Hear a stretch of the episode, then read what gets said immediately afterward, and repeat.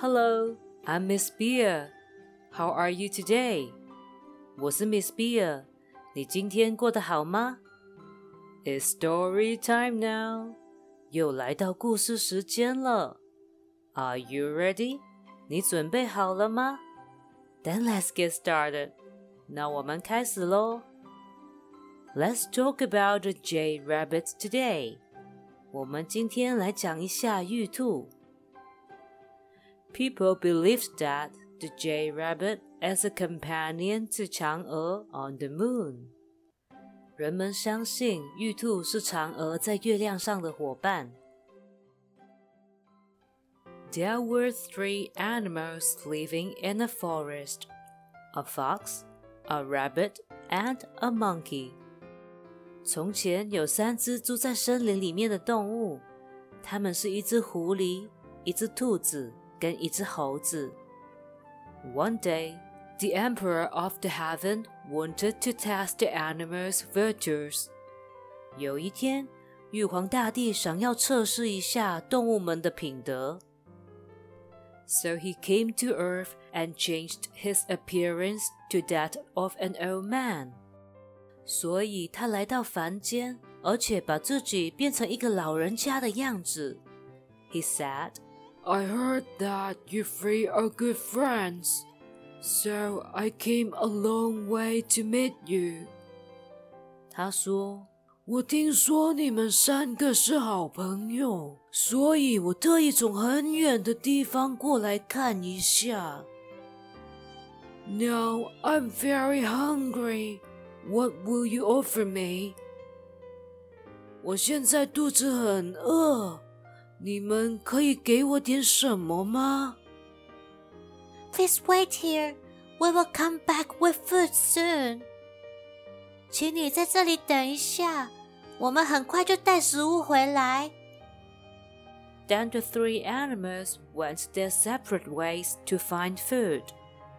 然后三只小动物就分别去找食物了。The fox caught a fish in a river. 狐狸在河里抓到了一条鱼。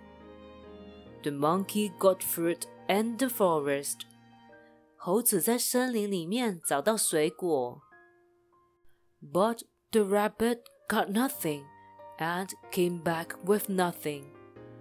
但兔子什么都没找到，所以空着手回来。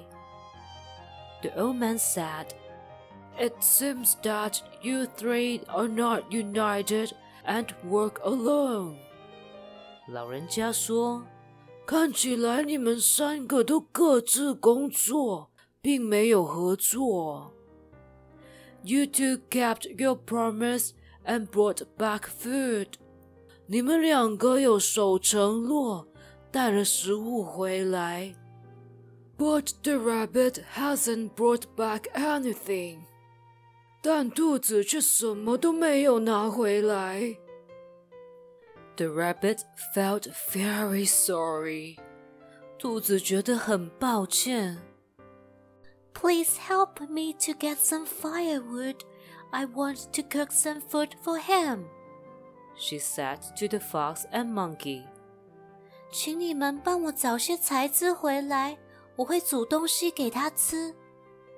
兔子对狐狸跟猴子说：“After they set the firewood on fire，当他们把火生好的时候，the rabbit said, Sorry, I didn't fulfill my promise, but I can give myself to you. Eat me, please.” 兔子说：“对不起，我没有守承诺，我可以把自己献给你。”请你把我吃掉吧。And the rabbit jumped into the fire. 然后兔子就往火里跳了。The Emperor of Heaven was deeply moved by the rabbit. 玉皇大帝深深被兔子感动。He picked up the rabbit's bones and said. 他把兔子的骨头捡起来，然后说。 I was so touched. To honor her, I will let her go to the Moon Palace so that the people can see her forever. 我很感动。为了表扬他，我让他去月宫那边，那人们就可以永远看到他了。And this is the story of the day. Good night. 今天的故事讲完喽，晚安。